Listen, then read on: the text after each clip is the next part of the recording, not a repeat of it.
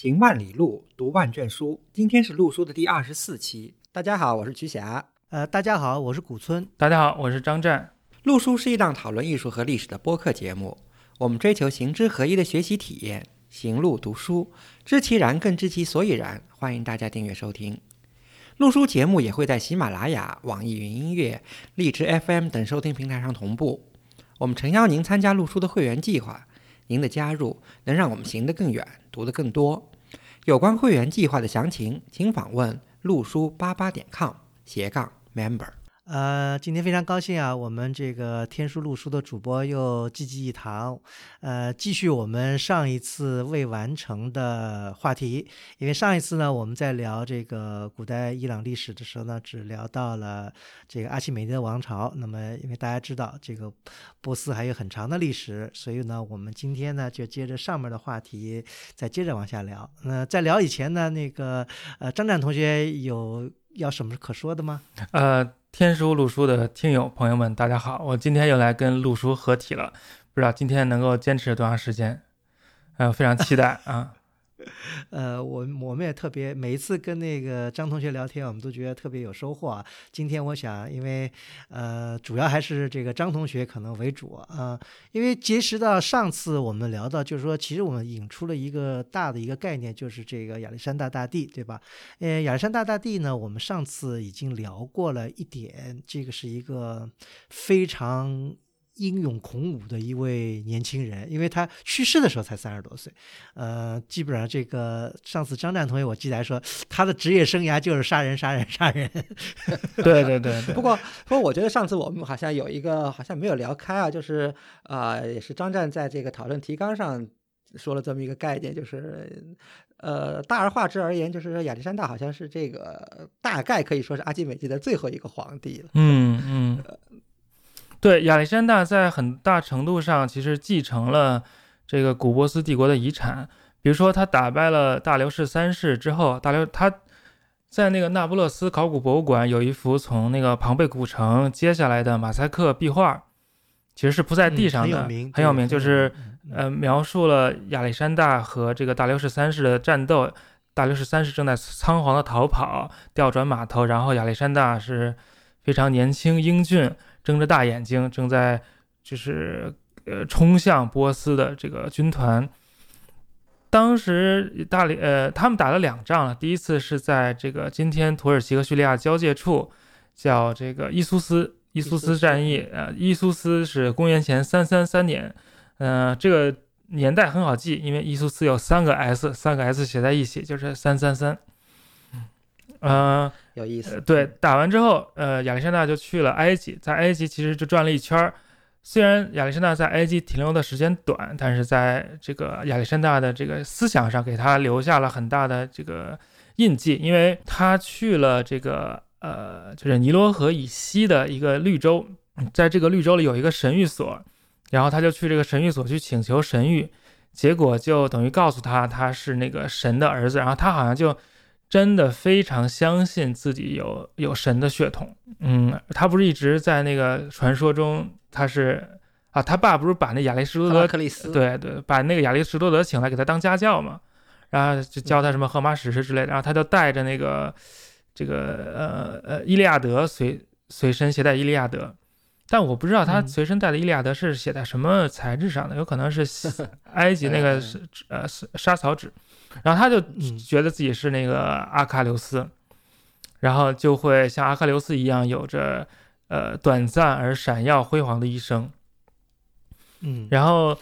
在在在埃及，他得到了这个神谕之后，就更加相信自己的神性，然后就就一路继续向东打。然后他在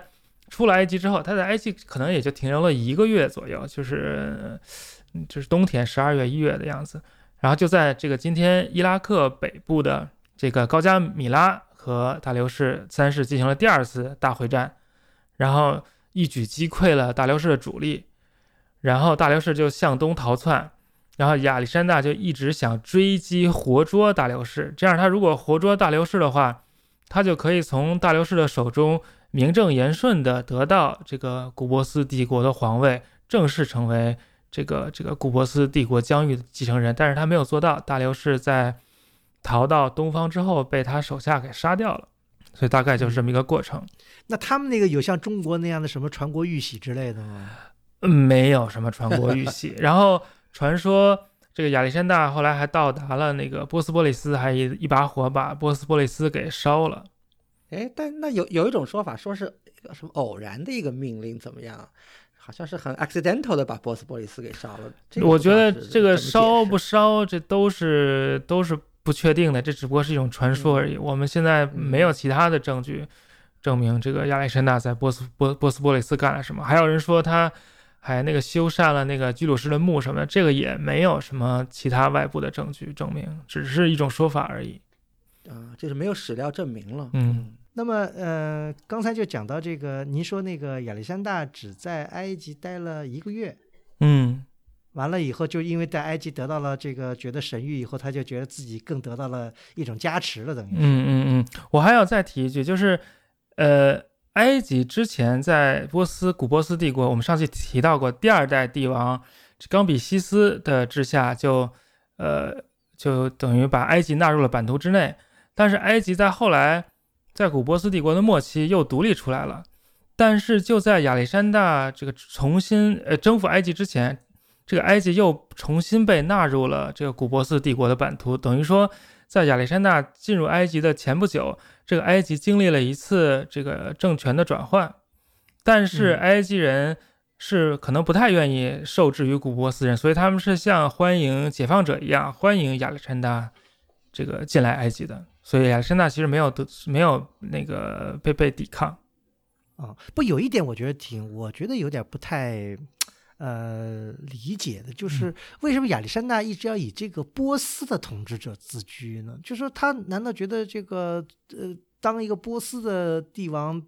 嗯。更好像更更成就感更强，还是怎么个嗯意思呢？因为古波斯当时统治着很庞大的这个地域，它有很丰厚的政治遗产和统治术。你只有继承了这个呃波斯帝王的这个这个这个衣钵吧，相当于你才有这个合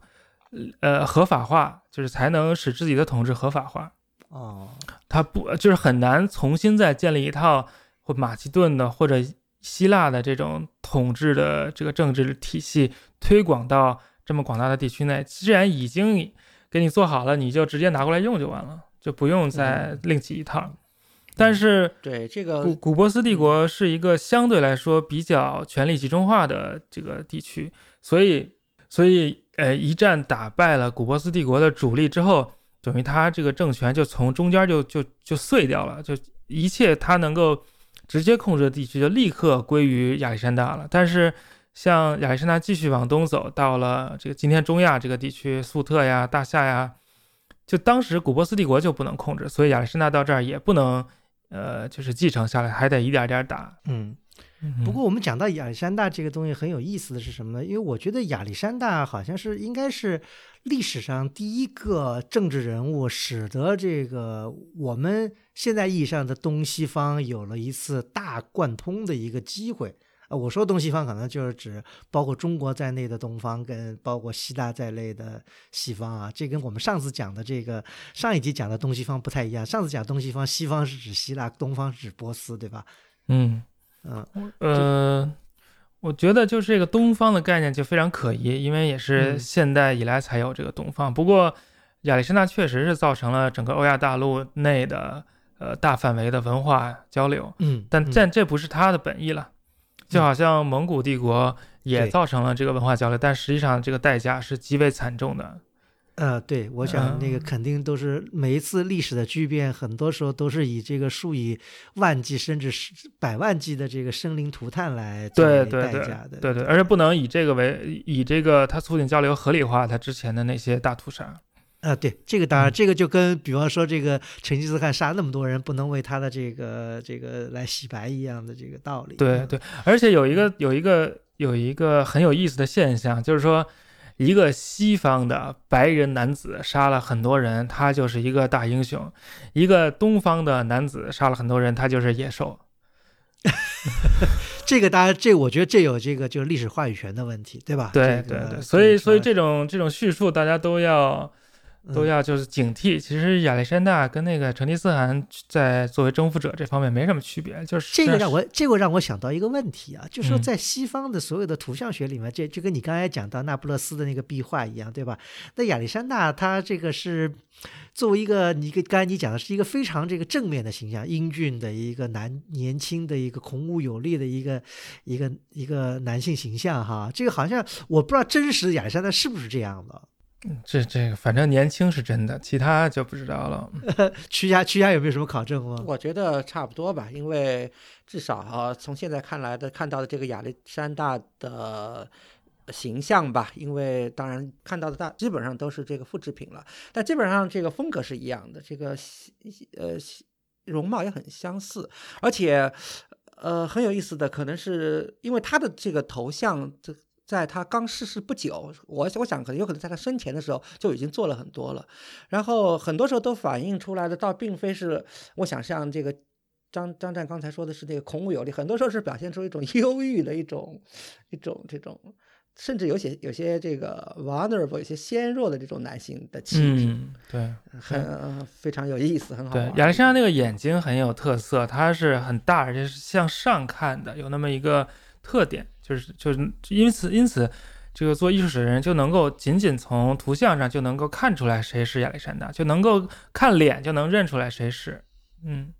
对，而且以前在亚历山大以前，比如说这个雕刻，因也因为也许亚历山大太年轻了吧，所以他的这个 bust，他他都是这个没有胡须的，对吧？不像以前一些雕刻这个士人，尤其是男子的时候，都是这个大胡子，呃，而且他一头这个卷曲的头发，对吧？然后这个。呃，所以以后甚至到了以后，呃，在艺术史上影响很深啊。到了以后，这个罗马皇帝，呃，前几代罗马皇帝，然后一些将军啊，重要的人物，无一例外都是按照亚历山大，呃这个亚历山大的这个模式来雕的，嗯所以一看就看得出是时代特征。好，我再讲一下亚历山大在东方的这个结尾，就是说他在粟特地区，就是今天乌兹别克斯坦这儿左冲左冲右突，也打了很多地儿。他沿途建了很多城市了，都叫什么亚历山大里亚。最东北的就是今天塔吉克斯坦境内的苦展。后来他又继续向东，进入了今天巴基斯坦印度河的流域，然后也打赢了当地的那个呃国王吧。当地的这个印度人，当当时还不叫印度，反正就是在印度河流域的这些人，会使用大象作为这个战斗的坐骑。然后亚历山大的那个马没见过大象，非常害怕。然后呢，他们最后也是成功的打赢了这个印度的土王，然后还掠夺到了几头大象，然后带到西方去。所以这个，所以这个大象就成为了这个亚历山大东征的一个非常强有力的象征。很多这个硬币上面，不管是啊呃，好像更多的是纪念亚历山大的硬币，就会有一个亚历山大戴着一个象的这个头盔的形象。就表示他是东征从印度归来的亚历山大这样，但是这个打完了印度河之后，他们的士兵就不想再往再往东打了，就就闹着要回家，所以亚历山大没有办法，就说那那行就回去吧。但也他回去就是古代大军进攻的路线和回程的路线是不能是同一条路，因为你来的路线就把沿途的粮食都吃光了，你回去是没有粮食吃的。所以他就选择了另外一条路，也是非常艰苦，也经历经了千辛万苦吧，也回到了巴比伦。最后在巴比伦，因为多年的这个战伤，回到巴比伦又这个纵情享乐，喝酒就喝死了。像，嗯哎，那你说亚历山大他那时候带着这个大军，大概有有有学者估计有多少人吗？不是特别多，可能都是骑兵几万人。我看到一个资料，他他刚从那个他刚渡过达达尼尔海峡的时候，是带了四万这个希腊。嗯，不是特，哎呦，我问这个问题主要是想着他到底有多少人是留在了东嗯？，对，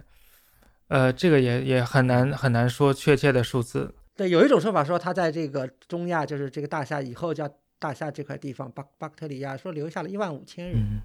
当然这只是一种说法。嗯也有的说只有三千人，因为一万五千人相对来说很多。如果四万人渡过达达尼什么海峡的话，那留了一小半人下来，那他但是不管留了多少人，有一点是很清楚的，就是说他留下的人都是男人，所以这些男人在当地建立了殖民地，肯定是跟当地的女人结婚、繁衍生子。对嗯对对，这一点特别嗯重要。嗯，对对，因为讲到这个亚历山大，因为他是这个这个是非常短暂的一生啊，因为到了这个巴比伦以后没多久，就刚刚张展讲了，他就等于就死了。对吧？死了以后，接着这个这个帝国就瓦解了，而且就是说他的几个将军就展开了一场这个叫什么？呃，我呃有的叫什么继任者之战，或者是这个就是反正大家就争夺吧，打。后来就是亚历山大整个他的这个疆土等于就分裂成了几块儿，对吧？那我们今天其实最主要要讨论，就是亚历山大的有一个手下一个将军，就塞琉古。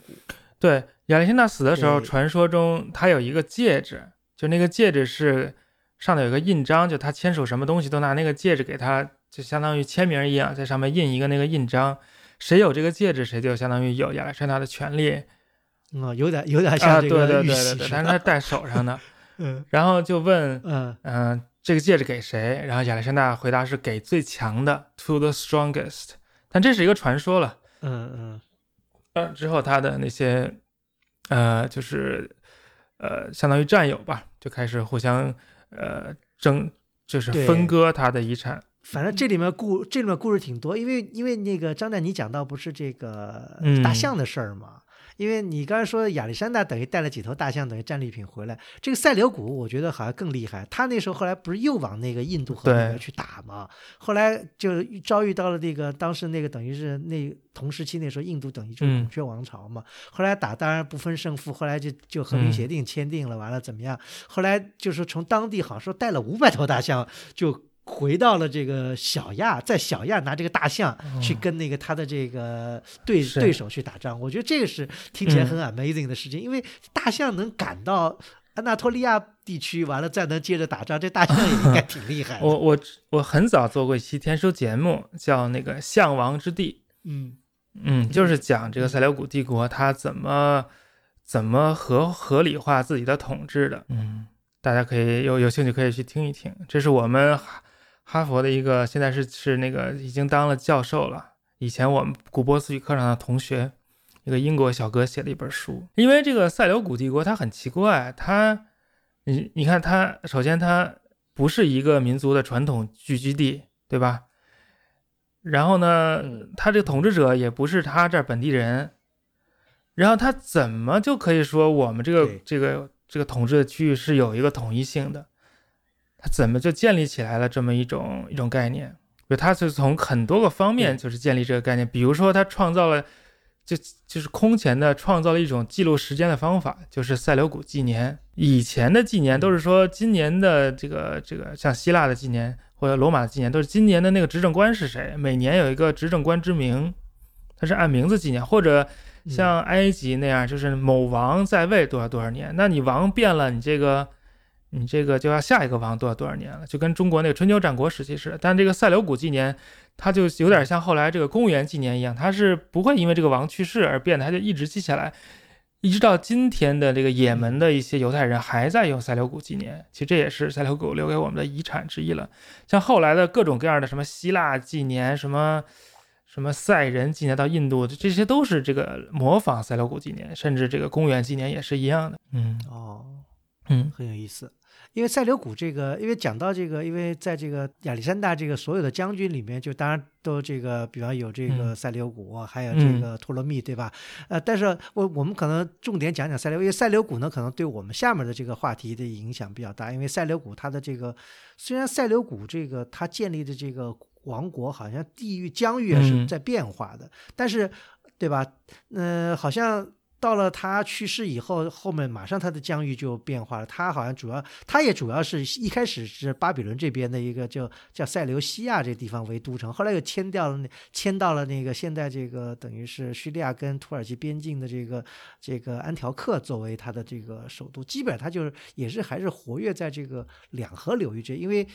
不久这个东边就就事变了，好像到了亚历山大，因为亚历山大如果去世是公元。呃，三公元前三百嗯二十三是吧？哎，差不多，嗯，对，完了，好像到了公元前二百五十年左右，好像东方就嗯就变化了。这个呃尤其是这个帕提亚，对吧？这个也就是咱们中国人讲的这个安嗯息。哎，这里面讲到这个，大家比较就大概就说是这样，就安息就独立了，就本来是好像是等于塞琉古大大王国的一个省，哈它就等于就又独立出来，完了变成了。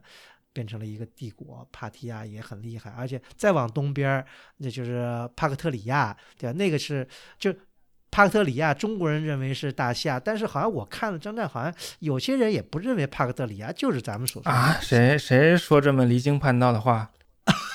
这我当然我是这个好多在网啊上看的，就是因为因为有这样一个理由，就是说帕克特里亚说说大夏当然是这个，因为这个咱们讲的这个张呃张骞出使西域记到，比方他见到什么什么，但说时间上对不上，因为张骞出使西域的是公元前一百二十八年。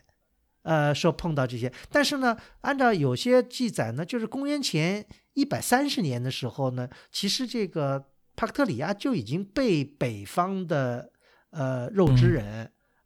或者是这个塞人，就是说已经被攻破了，就对他们就已经已经逃掉了，等于或者这个政权可能已经是不是解体了？就所以有些人认为，可能张骞所碰到的那些那些那些人，他所称为大夏那些人，可能只是帕克特里亚的人这些人的一些呃余孽。啊，那那有可能，那有可能，但是这个地方是没错的。嗯嗯，对我我说的只是他嗯时间上，因为可能张骞没有碰上头，嗯碰上个尾。呃，这个呃，我先说说那安息帝国。安息帝国这个英文叫 Arsakit，Arsak、Arsak 就因为他那个创始人叫什么阿萨西斯啊之类的，嗯，嗯嗯，阿啊阿尔萨克对。一，世，对还有对。Arsakit 就是说这个阿尔萨克一世的子子孙孙们，然后这 Arsakit 就是嗯。阿阿尔萨西斯就翻译就翻译做安息，就古代有的时候用那个 n 翻译那个 r，嗯，所以就翻译做安息。然后他们是好像是在就是有东边儿，就是从伊朗的东方兴起的，比如今天的这个嗯土库曼斯坦的首都叫叫什么？叫阿什哈巴德。哦阿什哈巴德其实就是那个阿巴德，它是 Ashk a b a d Ashk 在波斯语是爱的意思，就是是乍一看以为是爱之城，但实际上不是。那 Ashk 其实就是阿萨西斯，就是安息之城的意思。嗯，所以他是哦从那边起家的。那那他的族族姓来说，也和草原民族有这个这摘不清对对，他是有有关系的。他们是帕提亚人，他嗯说的语言跟波斯语也是有有区别的。哦，从那从族属上来说，他们是原来那时候就所以古波斯的一类吗？还是那时候还不算，后来才融入这个整个波斯的这个大呃家，庭里面我？觉得他他只是统治了波斯。对对对，他们在古波斯那会儿就有帕提亚的这个身份，应该。嗯，OK，因为因为刚才你讲到他们可能是草原民族这点不讲，因为帕提亚挺厉害，因为帕提亚那时候跟罗马那时候就说后来不是跟嗯罗马这个打嘛，对吧？这个罗马军团大家也知道也是非常强悍的这个军事力量，结果跟帕提亚人打就不灵啊，就那个克拉苏不是还是都被、被打死那个了帕提亚人，他这个兴起是从我刚才说了，是从土库曼斯坦这块儿兴起，他是一步一步向西扩张，它是一个逐渐兴起的过程，不是像有些大帝国就是其兴也什么呼延其什么不是是我我不会说那个话，反正就是兴起和衰亡都非常快，它是慢慢儿慢慢兴起的，慢慢变大的，没有说一下就变得特别大，它到。到了那个凯撒时代，才扩张到今天叙利亚这一块儿。然后帕提亚人很著名的有一个叫做 Parthian shot，就是帕提亚对安息社，这是什么呢？什么意思呢？就是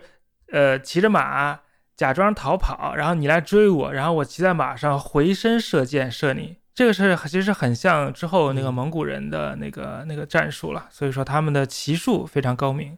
也是反映了他们草原的背景。对，因为好像那个他们跟罗马帝国打的时候，罗马人就不灵，因为罗马大部分还是以步兵为主，就就被他们那个好像那种骑第一次看那种骑射，好像就、嗯就就被打的打的就落花流水了。那你那这个就说呃，帕提亚他这个因为。前后立国有差不多五百年吧，这这一个这一个时间，这个他对这个整个的这个古波斯产生了什么样的影就？帕提亚，我实在是非常不了解，因为帕提亚自己几乎没有留下嗯任何历史记载，只有一些钱币。然后我们对帕提亚的了解几乎只能是通过那个古典作者，然后还有就是《汉书》《后汉书》那么一点点零星的东西，所以对帕提亚是怎么个运作方式，其实都是非常的不清楚的。哦，那如果从近代的考古学发现呢？呃，发比如说在那个呃土库曼斯坦境内有一个遗址叫尼萨，这也曾经是帕提亚的一个首都，应该就在埃什哈巴德附近。那里面就发现了很多陶片儿，很多那个呃那个那个叫什么呃世俗文书，但发现了之后就就一发表就往那儿扔了，没有人再做进一步的研究。其实还。还有待进一步的研究，应该还是也是一个一个富矿，还是有有有很多可挖掘的东西。哎，那那帕提亚的首都在哪儿？它练它它在不断变化，不断的向西迁移，一会儿在这儿，一会儿在那儿，但是不断的向西迁移的一个过程，最后就迁到了那个，就他把那个塞琉古打败了嘛，就迁到了塞琉古那个首都，就是那个塞琉西亚。嗯，就。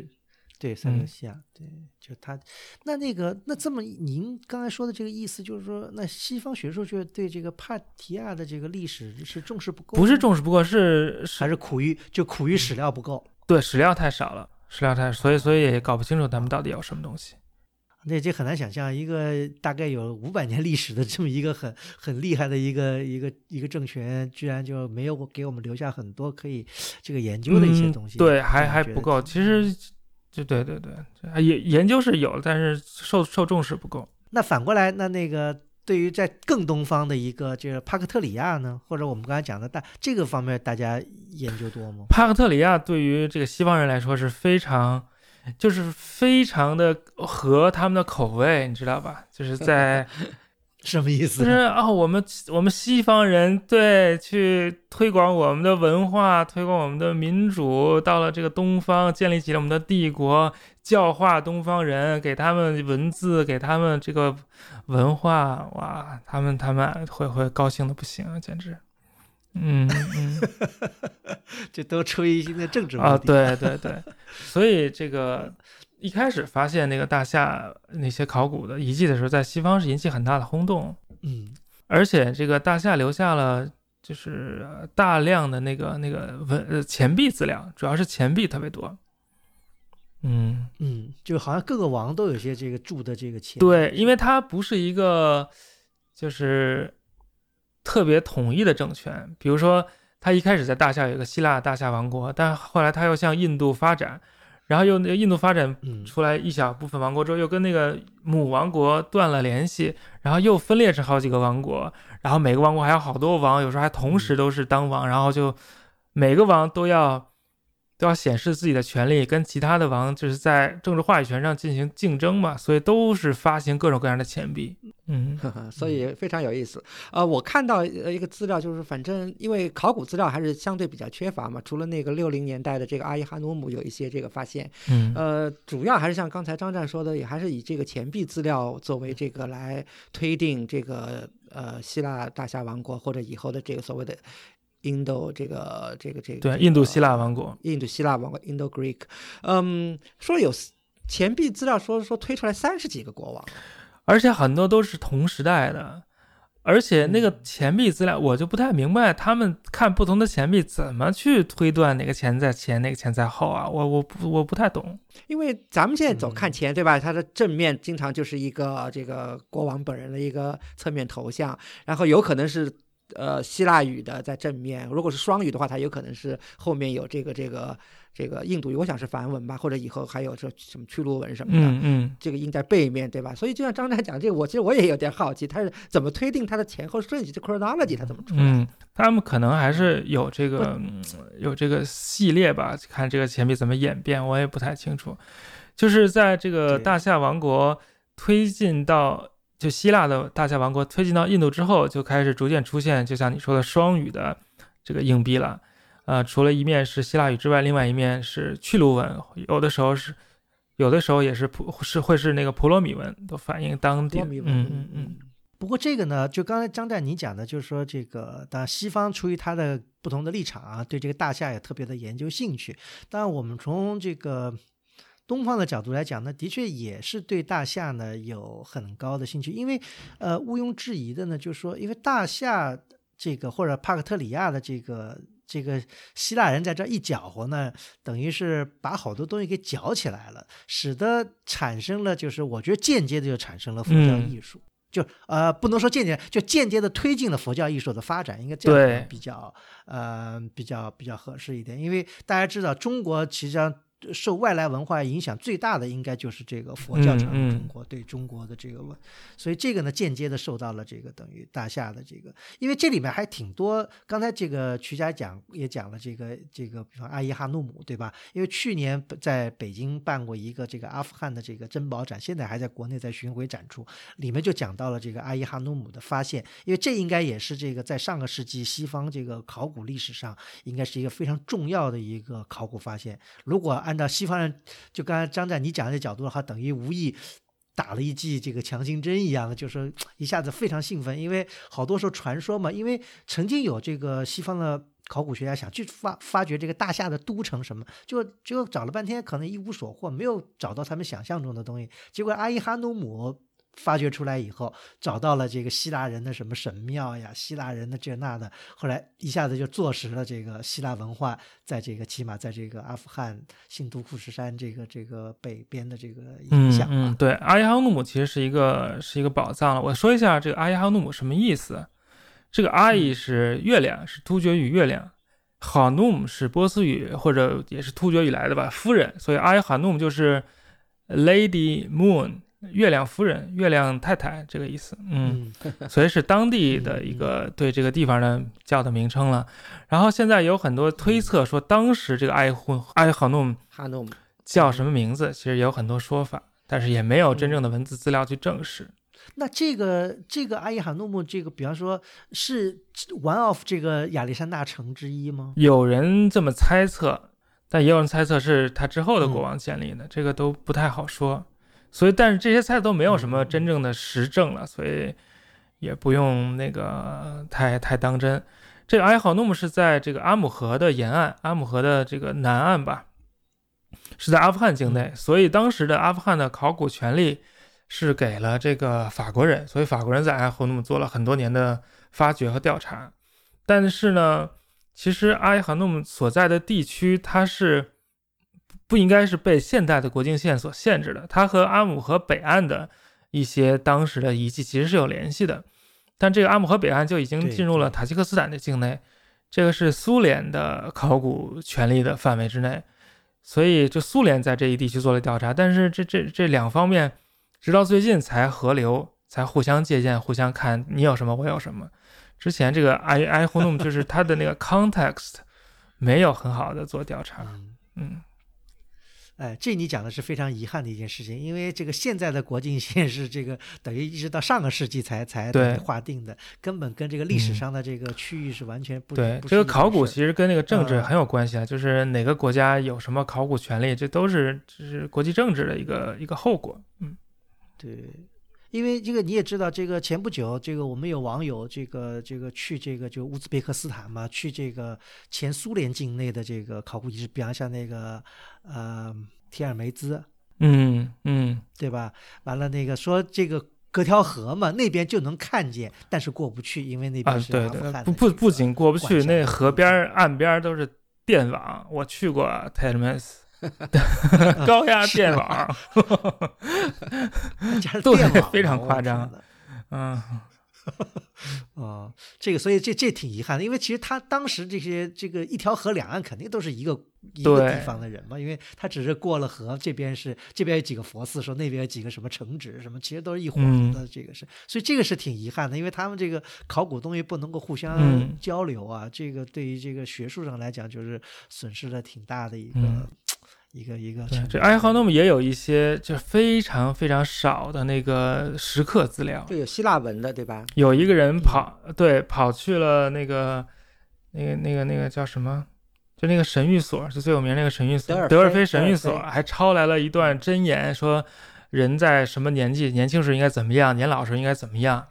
啊？就刻在了那个，就等于说他们是和希腊世界还是有真正的联系的，有这个文化上的认同的。他们那个城市内也有这种希腊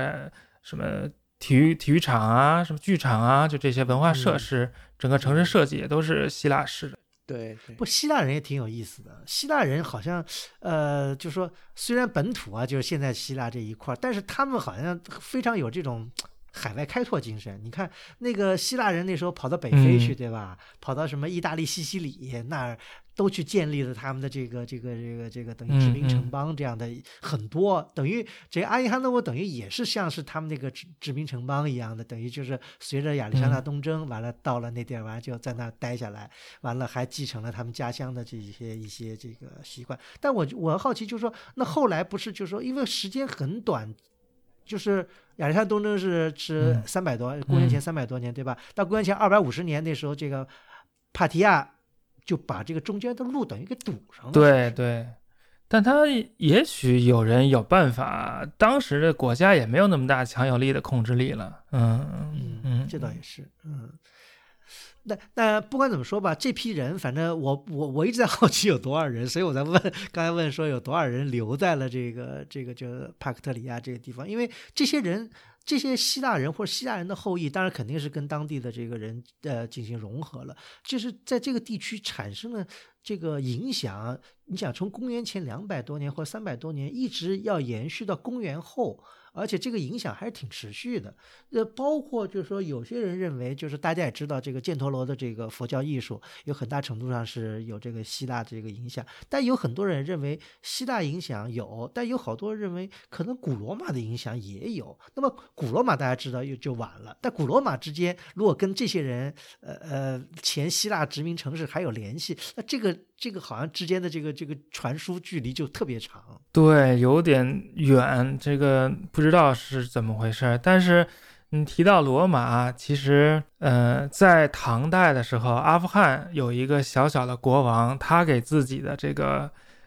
称号就印在钱币上的，就叫罗马凯撒。嗯，嗯，哦，阿富汗的有一个国王自己叫自己叫罗马凯撒。对对，所以他他即使当时没有联系，他肯定也是听说过罗马的。而且像那《格萨尔王传》，那格萨尔其实就是凯撒。格萨尔这个名字其实这个挺凯撒有意思的，就“凯撒”这个词，好像到了，比方说到了，其实那我我知道，就是沙皇实际上也是这个词的一个变异。对，像今天那个塔吉克斯坦，呃，不是今天那个塔什库尔干的塔吉克人，中国的塔吉克族人，就是很常见的那个男孩名，就有一个叫盖萨尔，就是凯撒呀。凯撒。嗯，而且那个包括就是咱们末代的这个伊朗国王那个巴列维，他的那个 title 好像也是有什么，呃那个没有，那那那个没有，那个那是沙什么什么沙是凯撒的一种。嗯，不是，那是古波斯语，对，古波斯语，古波斯语叫克沙特利亚，然后就堕落成了沙，这个，OK OK，嗯，就跟那个印度那个刹帝利是一样的，是同源的，叫克沙特利不就印度那个沙刹帝利是差不多吗？哦嗯，就是帝王这个对，国王的的意思，哦，那那个这里面就因为刚才讲到的，就徐夏刚才讲到，就是这个在这个这个地，就是如今的河中地区，北到河中地区，南一直到大概犍陀罗，或者是就就这个巴现在巴基斯坦的这个西西北部这个区域吧，就整个这个区域就产生过若干个这个呃印度希腊或者叫什么希希腊巴克利亚就是但是王国吧但。是有一点要注意的，就是我觉得就是还是以新都库什山为界，就是新都库什山以北它是这个一种情况，新都库什山以南可能又是另外一种情况，可能这种情况还比较复杂，因为各种这种文明的交融啊，这个民族的这个构成啊，所以它统治方式啊，这个而且这个各方面的形式都不太一样，好像好像对你说的很对，就是那个呃印度呃就不是那个希腊大夏王国的势力，经过了新都库什山之后，侵入到这个今天巴基斯坦西北部犍陀罗地区以后，就跟那个大夏帝国就脱离了联系了，就基本上就都独立了，而且就是刚才说到，他们就成立了一个一个的小的这个地区性的政权。对，我觉得想到这个还挺有意思的，就是其实我觉得如果只以前我们光只学这个南亚史或者南亚艺术史，对吧？然后只学这个伊朗史或者是这个波斯艺术史，嗯其实对这一块啊，其实讲的不是很多，而且都有点 downplay。但是你仔细想想这个大 picture，就是这些孤悬海外或者已经繁衍了若干代的这些希腊人，对吧？他们其实还坚守着这希腊的这些很多这个文化上的特点。然后就在这个我要就在新都库什以南，然后一直到这个印度河流域，就这么一片还比较广袤的地区吧。然后就玩了大概两百多年，然后想想还是挺挺 amazing 的事情。嗯，像最有名的就是那个呃米南德一世嘛，他留下了这个、嗯米兰王，嗯对米兰陀王问津是呃巴利文里面的一部佛经，在呃汉译佛经里面叫做《那仙比丘经》，这个嗯就记录了这个米南德一世和那仙比丘之间的问答，就是这个嗯当时这个印度希腊国王就问问这个那仙比丘，你们佛教怎么回事啊？是有有点像那个，就是有人说有点像柏拉图对话集里面那个苏格拉底那样，就是启发式的，就是问你到底咋回事什么的。嗯嗯嗯嗯嗯，当然，特别有意思。对对对，好像最近好像说也发现了这部经的那个犍陀罗语的原本，因为现在这部经是只保存在那个巴利语里面了，和和汉语汉汉译有一部分。但是我想说的就是，研究佛教的人，研究印度艺术的人。对这个犍陀罗是一种看法，就是他们的脑海中是犍陀罗艺术。比如说，现在在北大也有一个犍陀罗艺术展，但是研究希腊化的人，研究伊朗世界、研究古典世界的人，他们脑海中的这个印度希腊王国，呃，全是什么这个硬币呀，什么呃国王的这些在位年呀，其实他们的对象是一帮人，你明白吧？他们都是研究这这个时代的这个地区的这帮人，但是这两拨人没有什么交流。但我这个我和张湛还有我和张还有一点不同的看法，因为毕竟现在、呃知道犍陀罗艺术的这个兴起，对吧？这个还是要偏晚一些吧。嗯和前面讲咱们讲到那些钱币资料，可能还得再差个一百年。因为现在觉得还是印那个冈达尔的这个佛教的这个艺术，还是还是在苦相以后的这个一世纪，这个比较成熟、比较心机。但是前面这些，因为到这个时候，因为那些印度希腊王国已经基本上就已经 disappear 了，已经 gone 了。嗯，你觉得呢？这个我具体我搞不清楚，反正在在我看来就差 差不多。这个呢是的确也是学术界有争论的，因为大家知道这个早期或者说不叫早期的，或者这讲的庸俗一点，第一尊佛像到底出现在什么地方嗯哈？这个是是是有一个，因为咱们知道早期的佛教传播并不是佛陀本身自己是说他是嗯就是没有不要崇拜偶像的那个意思，所以说早期的佛教在印度看见的都不是有佛陀的形象，而只是佛陀的足迹啊或者是法轮啊这些东西作为崇拜的一个对象。那么后来呢，就是是产生了这个佛陀的形象。那有些人当然在这一派专家认为，佛陀形象的出现，这希腊人是推了一把，因为希腊人那当时有这个非常呃骄骄傲的这个雕塑的传统，所以非常这个顺理成章的就把这个佛陀的形象呢呃推出来。还有人认为呢，就是说犍陀罗地区的佛教的兴盛呢，它是有这样一个原因，因为因为。大家知道，佛陀从来没有到过犍陀罗地区，对吧嗯佛陀呃生平都是在这个恒河流域这个地区啊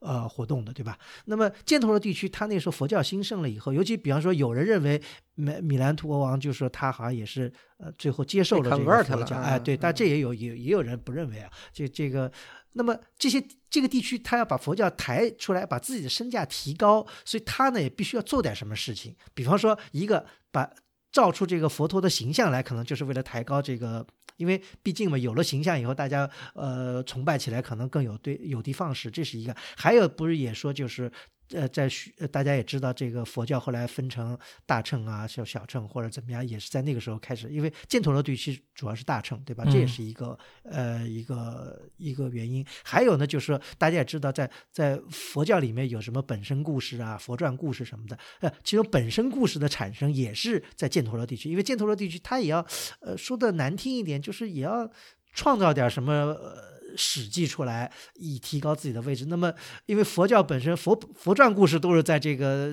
这个这个浑河流域，那他他就造出了一些佛的佛陀的前世的一些一些东西，也本身的一些故事。完了，说是在这个地区啊，怎么怎么样，就说这可能就这是学术界的一个争论，一包括刚才徐霞讲的，就是说呃呃，犍陀地区到底什么时候开始有佛教的，也好像，但有的大部分人认为是可能要到公元后了，对吧？这个好像跟你讲的这个。这个公元前的这个这个希腊王国可能还有一定的脱节。哎，不是，但呃这个和还这个理解还是有些偏差。我觉嗯得犍陀其实有佛教应该还是比较早的。我觉得就像刚才张湛说的，这个从这个米兰达问经开始，我觉得米兰达至少呃看到一些资料就说明这个罗马作家像像斯特拉波他们他们当然也是转来转去的了，来记录这个米兰达的时候，已经就讲了很多这个佛教上的这个事情。嗯这个，比如说，因为他们，因为他们当时道听途说了，他们把很多事情都搞混了，把很多 Buddha 的事情安在这个米兰达身上了。比如说这个说说米兰达，哎呀，说他死了以后也是这个八分舍利，然后建塔来崇拜，其实这都是佛陀的故事。但是既然这个希腊作家都把它安到了这个这个国王的身上，所以我觉得这也是从一点来证明说，至少在这个印度希腊王国，他们这诸个王国了统治的这个范围内，当时至少在公元前一世纪，呃，佛教已经比较这个流流行，而且还有一点，这个我觉得我们前面没讲的，就是就是塞琉古好像是在这个。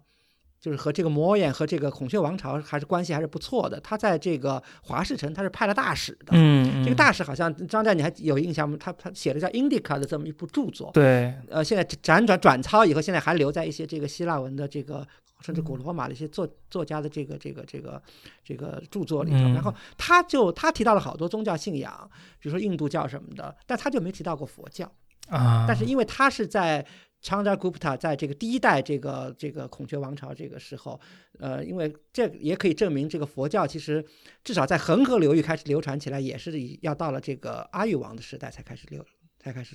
这个流传的。我只想补充一点这个这个嗯，前面的事情。嗯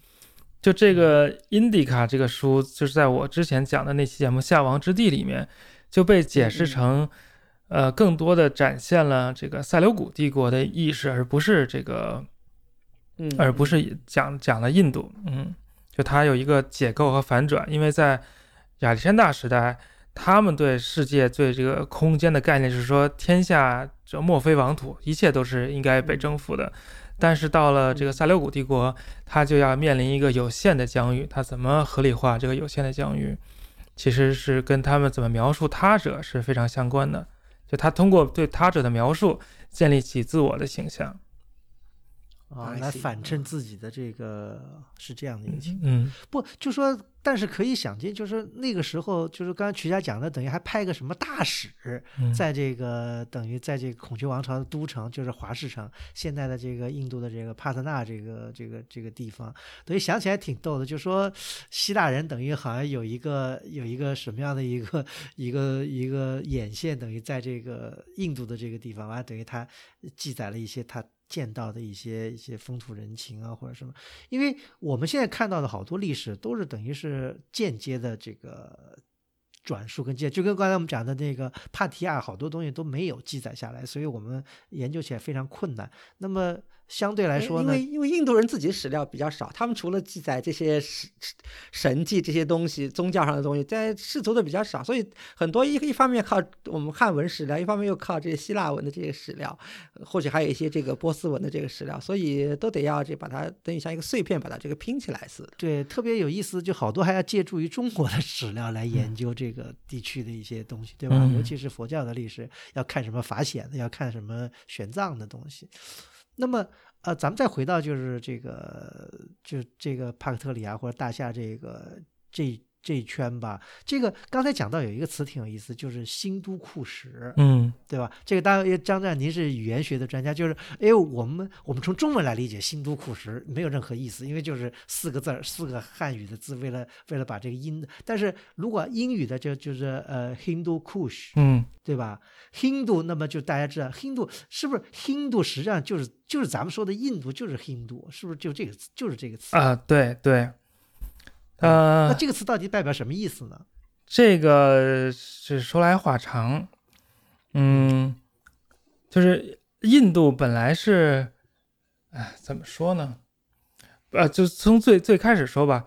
就这个这个 “sin to” 这个词儿是当地的一种非印度雅利安语的语言的河流的意思，就是河大河的意思，然后就指当地的那条大河，就是我们叫印度河。嗯然后这条印度河呢就叫新兔，比如今天信德地区那个 Sint 其实就是这个新兔这个词儿的这个这个把信德也是也是新突的这对信德不就没有有雾了嘛？就新兔那没有雾了，就信的就变成信德了，信德地区。哦，其实他们是一个意思，但是从中文来说完全是不搭嘎的东西了，等于就是。对，然后呢，嗯这个印度雅利安人南下进入这个印度次大陆，然后就、呃也也就从当地人这个口中学来了这个河的名字，就管它叫新兔。嗯。然后这个名字就也传给了伊朗人，但是呃，伊朗的语言和印度的语言是同属于印度伊朗语族，他们的关系是非常近的，相当于是表兄弟的关系。他们的语言呢，在发音上是有对应关系的，在嗯。呃伊朗语的呃在印度语言的 s 在伊朗语就变成了 h，就是 s 变成 h 这样一个对应关系。比如说嗯呃，印度的语言叫阿修罗阿苏拉，在伊朗这 s 变成 h 就叫叫做阿呼拉，就是阿呼拉马自达那个阿呼拉。呼了。啊嗯，然后这个新兔呢，就在伊朗语就变成了 Hindu，所以这个哦 Hindu 就是伊朗语的这个名字。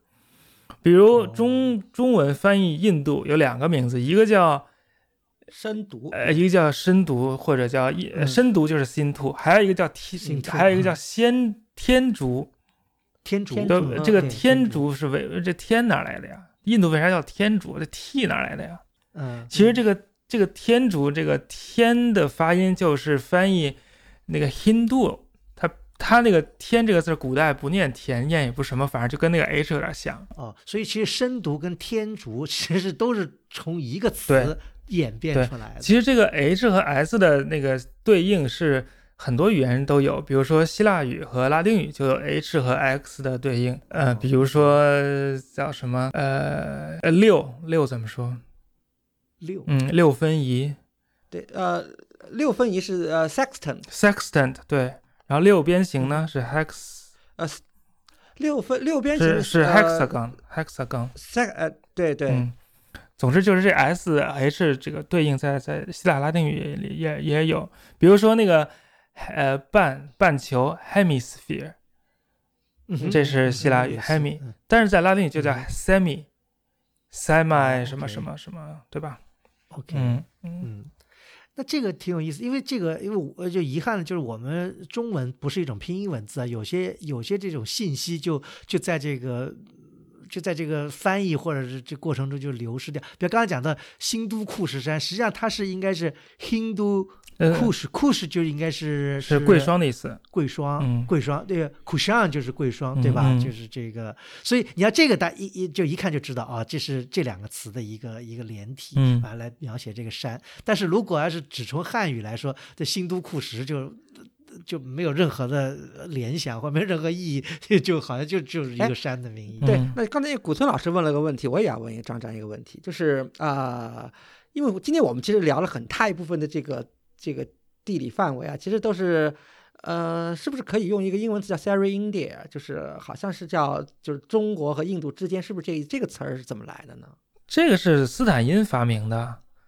啊，这是斯坦因发明的啊，斯塞尔不就是丝绸吗？就那个塞里斯那个词儿，嗯嗯。就是就是希腊古代指那个中国就用塞里斯，用丝国来指丝国来指嗯中国，然后他就管新疆叫 Sarindia。他管新疆叫 Sari，就是说中国和印度之间的这个这个意思。对对，但实际上他嗯是要跟那个斯文赫定就竞争卖书，就是他搞一个这个 slogan 出来，斯文赫定用丝绸之路，他就用 Sarindia，看谁卖的好，其实这么回事儿。对对，所以我一直很好奇这个 Sari India 这个词儿怎么来的。啊是斯坦因发明的，用来卖书。嗯。啊，哦是大家还挺聪明，嗯。但是至少有一点，斯坦因对这个呃阿富汗呀，就是大夏古大夏地区啊，还有对这个南边的犍陀罗地区，好像他还走了不少地方。对，斯坦因一直想去阿富汗，特别想去阿富汗，但是阿富汗一直就是不给他去，因为阿富汗比较敏感嘛。呃呃呃，就是因为英国和俄国在那儿搞来搞去。对嗯，对对，他一直得不到机会进入阿富汗，直到最后，最后都他他都八十多岁了，然后那个都到那个二战末期，他终于得到了这个那呃允许进入了阿富汗，到了喀布尔。他就死在那儿了，是吧？对，然后他本来说第二天要去那个呃挖掘一下，结果就就那个就就突然就得了感冒就去世了，八十几岁的时候就挂了啊，其实他就葬在喀布尔。OK，嗯，然后我的老师的前任就是 Richard Fry 嗯教授，嗯，当时是在喀布尔做那个美国情报工作。就 nineteen forties，对，然后 Richard Fry 嗯就是相当于亲手埋葬了斯坦因，就是啊参加了他的葬礼了。他在这个阿富汗见到了斯坦因，等于说我见过见过斯坦因的人。呃呃，有意思。嗯嗯不过这个的确，这个地区是因为当因为是现在也现在其实我们也想去也不敢去，因为这个阿富汗的确，呃，现在也不是特别啊，不能去，合不能去，不能不能去，不能去。嗯，呃，你去过吗？没去过。最近有不要命的去了巴基斯坦，还转了一大圈儿。呃，巴基斯坦我们也也这这也有计划，巴基斯坦。你们是勇士，勇士。嗯呃，不过这个地区，呃，巴基斯坦可能还好点，因为据说对，没没什么大大问题，没大问题，嗯但是反正听起来还是有点这个嗯嗯吓人。因为讲到这个，咱们讲到库呃库尚对吧？贵霜这里面就有一个问题，就是说呃，因为讲到贵呃贵霜，肯定就是引出来一个一个一个主意，就是就是肉汁或者是呃，当然这个就要请教了，是读肉汁呢还是读月事呢？呃，这些都叫呃，就叫 pseudo historical pronunciation。这个主要主呃要主要知道它的读法了。当然这，这我觉得就跟江战您的这个呃这个研究的东西有关系，它的这个呃发音到底怎么怎么就是一些人呢没有学问，假冒有学问，就发明出一些音的这个读法，其实也没有什么，也没有什么根据。其实嗯就直接念月之就可以了，没有必要嗯那个装装装这装那。比如什么叶公好龙念社公好龙，其实也不一定真的是念社，对吧？还有类似什么有好多这种这种 pseudo historical pronunciation，比如说吐蕃，呃，正常应该就是按照学术界你看法应该念吐蕃，但也是五十年代搞出来的，就是对这个汉语和藏语都一知半解的人说啊，我们那个藏藏族人念 b，我们就念波好了，就就就念吐蕃，但也没有什么那。这个有没有跟比方说 Tibet 什么这种东西有关系吗？就是比方这个吐蕃，所以英文好像听起来叫 Tibet，好像跟吐蕃还挺像的。呃，搞不清楚那 t 部分，t 和那土是哪儿来的，不知道。哦，嗯，那那那那你能讲讲肉肉汁，比方为什么会有这样一个由头呢？就是为了汉字写的就是乐氏，对吧？这我这这这我也不知道，不懂这个汉字的读音，他们掉书袋的这个这个故事，像好多这种什么那个那个匈奴单于冒顿不念冒顿，不念一个什么默读还是什么？啊，嗯，啊，对对对，还嗯。还得是是皇后那也是也是有一个对对对对对对，嗯。都有点奇怪嗯。反正写写的跟那个是不一样。但是就咱们就说就月支吧，嗯。这月支人他们等于是，一呃，我我看到的是他们等于是最东边生活的一群，说就是您说的这个呃东伊朗语系的一些一一一个一个竹鼠，对？哎呀，这这这个这个这个说不好。嗯，呃，理论上是这样，就是呃按照中国的记载，月支人是生活在这个甘肃祁连山附近，对吧？曾经，嗯然后受嗯到那个匈奴的挤压，然后他们的国王也被被匈奴人杀了，这是标准说法，他们就这这这也是张骞为什么要出使西域的一个这一个一个。然后他们就往往西逃，往西逃之后，张骞来了，说：“哎，你跟你们打。”他说：“哎呀，我们已经在这安家很久了，我们就不想再打了，我们就这样吧。”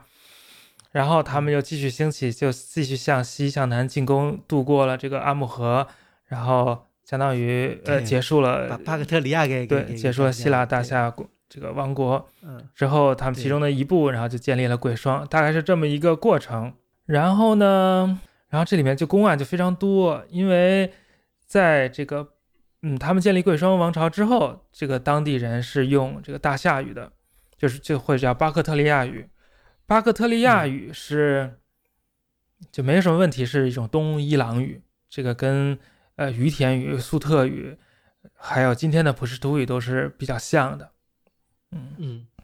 但这不并不能证明这个之前这个月之人没有迁到这儿来之前，他们也是说这个语言的。应该是说，这个巴克特利亚语就是当地人本人本本身说的语言，月之人来到这儿，他就变成说这个语言的人了。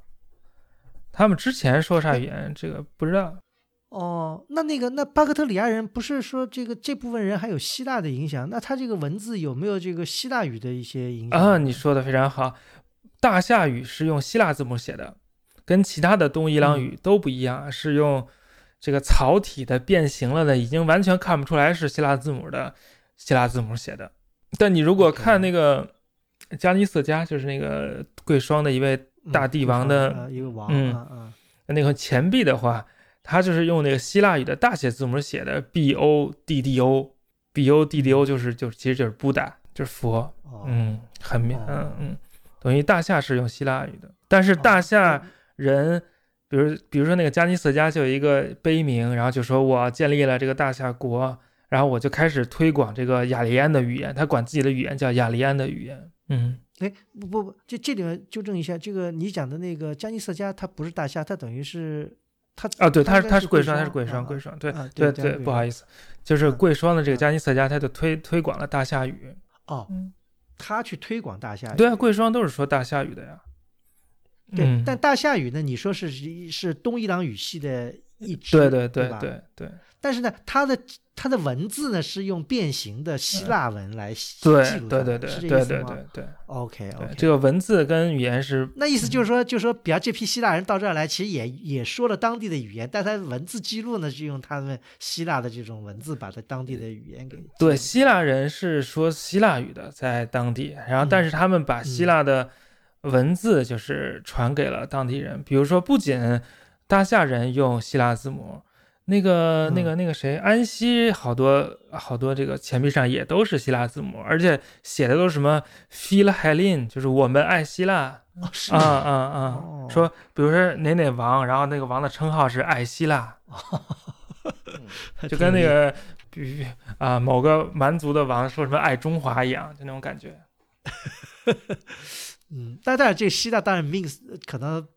不一定旨意是什么意思啊？不一定像我们讲的现在这希腊的这个意思在里面。嗯，那那个就是这里面呢，就说呃，因为讲到这个，因为去年的这个阿富汗展览嘛，除了讲到的阿伊哈努姆以外呢，就是说还有一个就是这出土了一批文物，就是其实说是贵霜王，就在就在那个贝克拉姆。嗯嗯，对吧？这是一个很重要的一个地方，因为据说就是。呃，刚才我们讲到这米兰王或米兰托王，就是米兰德一世，说他就是出生在贝呃贝格拉姆的。啊，这个倒不知道，他他那个当国王是在阿巴基斯坦巴基斯坦境内的一个地儿。对对对，都在去出生是出生在，当然这个因为我的信息可能也不一定是完全这个符合这个呃这个现在的学术。这个这个我觉得很好奇啊，因为米兰达他原来是大夏的一个将军，然后从越过新都库什，然后跟着一个哪个一起打过来的，他出生在贝格拉姆，我觉得有点奇怪。嗯，对，这个是有信息说，因为他贝格拉姆那时候说也是一个希腊的一个城，等于城市了，也有人说。呃，当然这个可能还需要考古发掘吧，因为现在好像考古发掘指向只说贝格拉姆那时候是贵霜的一个一个一个都城，好像是因为因为它时代比较长嘛，因为这个因为它这个这个等于是一一批窖藏或者是一个库房吧，呃，时代还是相对晚一些，嗯。嗯，但是但我我因为我也。不是特别精通，因为我我在查这个，比方巴克特里亚的这些有些王的时候，它里面有一个很有呃厉害的一个王，就叫叫叫德米特里一世。嗯嗯。说德米特里，这德米特里这个词，后来我去看那个，好像在在在西边还有叫德米特里的人，就是可能也是一个可能希希腊的一个一个比较惯用的名字。反正德米特里一世呢，后来就就是好像就穿过了这个勋都库什山，好像打到了这个。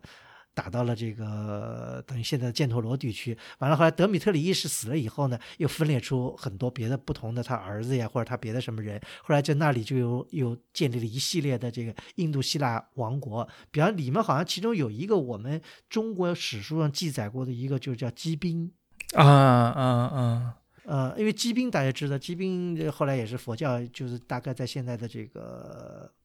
呃，克什米尔吧，这个这个这个这个地区吧，反正就是就讲，反正这里面就后来就引出了米兰德一世，完了就讲这米兰德一世，因为他可能呃，很显然就是说他的这个父系肯定也是属于希腊这一这一组吧，母系可能我想可能都跟当地人可能混了。嗯，但他提到他是他是说是在贝贝格拉姆这个这个对这个季宾的这个情况又比较复杂，因为季宾指两两块地方，不同时代指的地方不一样。在那个唐代指的是克里什米尔，在汉代指的就是这个贝格拉姆这一块儿，就是克加比什。哦、嗯，哦，加比比什，嗯就是喀布尔附近嘛。对嗯对，嗯嗯，对，贝克拉姆好像就是中中文好像就说是加比什就是在这个地嗯方，嗯。哦，这个还好，还是完全，那这这差的还挺远的，这个骑兵这个地方。对对，反正这个这个地区呢是特别，就说因为它的历史啊，它的什么东西可能特别，因为因为混得太厉害了，因为我们前面有一点没有聊到的是，就是在公元前一百五十年左右，就是在贵霜之前有个赛种萨卡斯嗯。也在这儿这个搅了几十年，嗯，对吧？对。好像对，好像这样就又又比较复杂，而且这好像这个萨卡斯呢，又和这个帕西恩呢，又和这个帕提亚呢，好像关系比较密切，嗯。所以又有一个词叫做这个呃 Indo 萨克 Pasian 嗯 Indo-Pasian 好像这是和萨卡有关系的这么、这么一一组政权，好像又和这些希腊人的这些东西，说他们又在一定程度上被希腊化过，怎么样？所以就特别复杂，就搞得对我来我来稍微说一下这这个事儿，这个嗯其实也挺重要的。嗯刚才说到那个月支受到呃匈奴的挤压，形成那个多米诺骨牌效应，就向西迁。其实嗯这也是，就是呃呃，一般认为那个阿耶罕诺姆是公元前一百二十八年被放弃的，大概是啊，那个就是由于呃北方的这个游牧民族南迁，也可能受到其他民族的挤压，这个就是塞种人南迁，然后他们南迁到。这个大夏之后，又继续进入了印度，也也建立了一些自己的王国，还有一些钱币啊、国王啊什么的。同时，也有一些帕提亚人，也是跟随着这些大批的这个这个，就相当于难民一样的，就是人流就涌入了这个地区，也进入了印度，也建立自己的小国家。然后，这个塞种人还还一一直向不不不光向东南进入印度，也向西南进入了。今天的伊朗的叫西斯坦，其实西斯坦就是萨卡斯坦，就是萨塞种人的地区。然后这这批人在同时代可能也进入了这个今天的和田，所以和田也叫哦塞。这个塞种人到底是什么样的一种人？塞种人就是草原上生活的讲伊朗语的那个斯基泰人。哦，OK，嗯嗯，但是这个斯基泰人就像匈奴人一样，他是一个一个标签儿，他整个大草原上非常广大的地区的人，反正你游牧民族讲伊朗语都管他叫塞种人，其实还他们之间是有些区别的。然后区别的，很庞很庞杂。，对对对对，还有各种部落啊什么的，这个我们也不太清楚，也不去管它。但是我想说的是，呃，就这个塞种人、呃帕提亚人、呃希腊人，其实都越过了兴都库什山，在在这个印度西北、巴基斯坦西北部建立了各种各样小小的王国，然后互相竞争。然后其中这个帕提亚人建立的王国就叫帕提亚印度王国 （Indo-Parthian）。嗯嗯嗯，然后他们这个国王的王国的人也会受到佛教的影响，然后来到中国的著名的高僧安世高，说是安息王子，他不是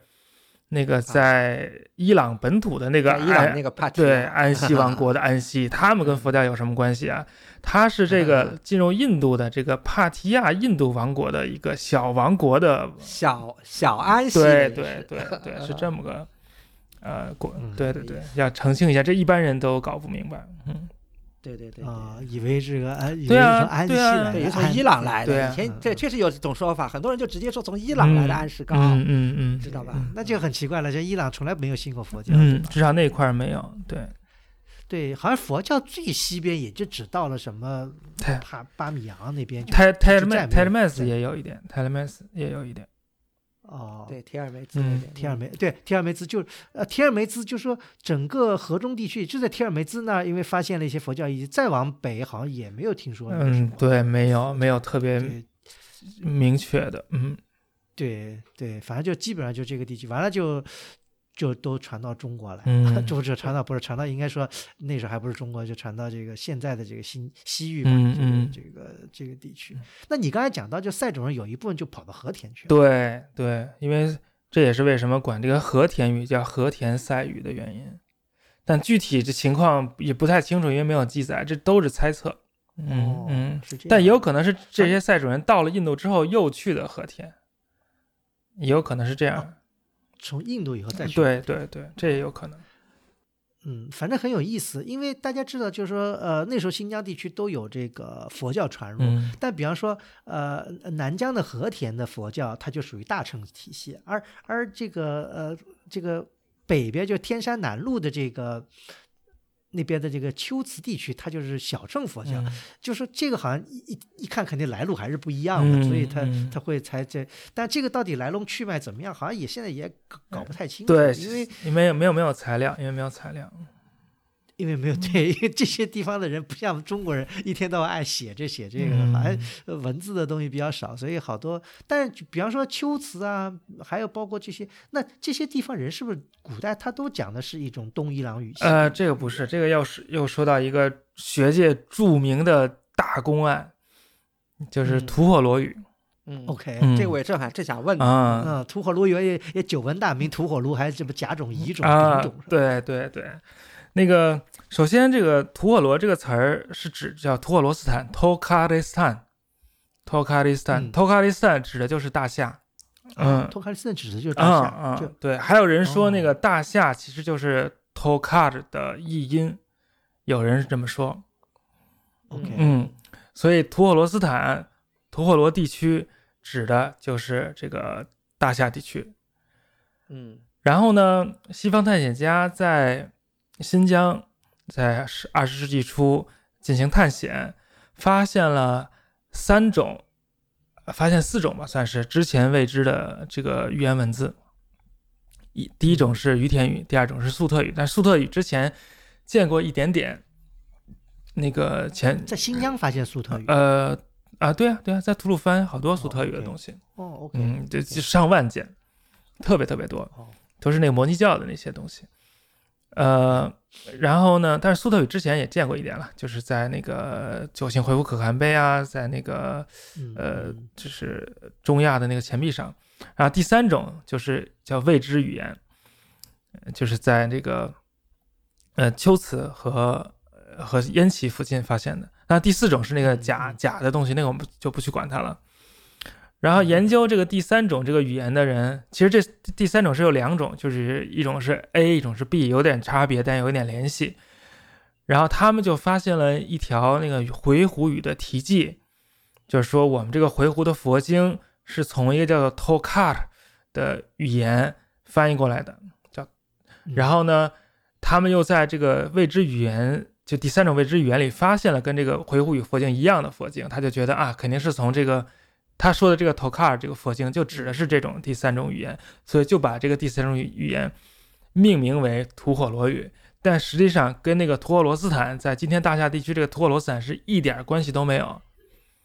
嗯，所以这是一个错误的命名，现在看来，嗯，但是这个错误的命名就将错就错就留下来了。但实际上比较正确的或者比较没有那么多争议的命名，应该是就叫龟兹语和烟岐语就可以了。今天的哦吐火罗语 A 就是烟岐语，吐火罗语 B 就是秋词语。秋辞语，嗯嗯，哦，那它这跟 Taka 就跟大夏是没有关系。呃，对，没有关系，没有直接的关系。然后这个吐火罗语呢，是印欧语系的一种语言。呃，我是不是还需要科普一下什么叫印欧语系？嗯，科普一下，尤其嗯我是也是小白。哦，印欧语系是呃西方学者到了印度之后，就发现印度的梵文跟那个希腊语和拉丁语有很多就是结构性的相似处，平行的那个相似之处，语法上、语音上，这个呃语法形态上都都很像，所以他们就呃做了比较，然后就发现从欧洲到印度很多语言实际上都有这种。呃，不可辩驳的相似性一定是来自于他们共同的祖先，就把这个共共同共同的祖先叫做原始印欧语，然后这个原始印欧语分支出了很多个不同的这个后代，就分布在今天欧洲和印度的各处，比如包括印度伊朗语，包括以俄罗斯俄语为首的斯拉夫语，然后拉丁语、希腊语、亚美尼亚语，然后日耳曼语，包括这个英语、德语，什么什么北欧那些语言，还有那个，还有就是呃爱尔兰的那些语言等等，反正就是他们就建立了一个像大树一样的语言谱系，就是根儿是原始印欧语，然后这个大树不断的分叉，分分出他们就说先分出东支和西支。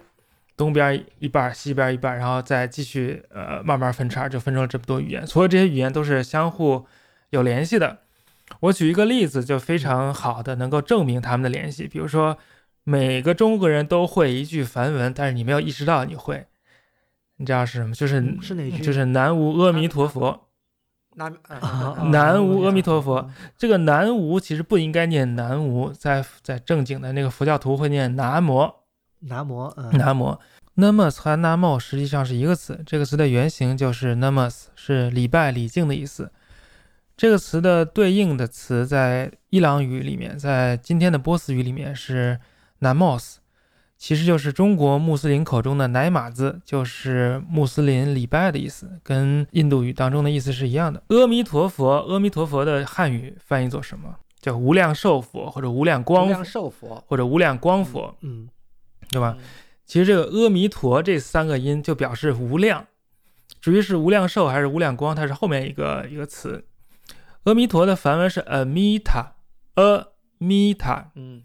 这个阿的这个这个就是就是 a 了，就是 a amita 这个 a 就是否定前缀无量的无，嗯，那个那跟英语什么？Atypical，asexual，impossible，就这个。否定前缀在结构性上是很像，否定前缀是完全是同源的，是一样的，对吧？这个 mita 也是一样的，mi 就是量，测量的量，英语 measure，米米 meter，meter 都是米，mi 就是量，所以那个它是被测量的那个过去分词，就是英语那个 ed 啊。就 unmeetable 的 un unmeter 就是对，就就当当相当于是 not measured，not measured，翻译成英语就叫啊，所以你就看到，其实这个词完全就跟英语有对应关系，所以就证明了这个梵文跟英文是有共同的祖先，这个就叫哇，是这样，这个就叫印印欧语系，对，然后呢？那基本上这个印欧语系把这个印欧大陆这个呃呃亚欧大陆的这个整个都对对对，就都囊括了。嗯，在这个呃二十世纪之前，印欧语系谱系的建立都已经就相对来说比较完备了，它分成东支西支，对吧？但是呢，二十世纪发现了两个新的印欧语，就是从来没见过的，就就是让这个图像就变得没有那么清晰了。发现两个印欧语，一个是来自土耳其的赫梯语 （Hittite），一个是来自新疆的吐火罗语。这是为什么呢？呃，因为按照这个谱系的分类，来自新疆的吐火罗语的那个语音特征应该被划作西支，就它地处最东方，但是它体现出了一些西支的特征，这个就让特征就完全就打就让之前的那个那个分类和那个假说就崩溃了，你知道吧？嗯，不能自圆其说了。对对，而且这个吐火罗语还和侧梯语，体就是展现出了一些共同之处，就有有一些共。哦，你说吐火罗语跟赫梯语有对，有一点点。这赫梯语是，嗯，是公元前大概一千两百年左右的这个人在土耳其说的一种语言了，使用楔形文字。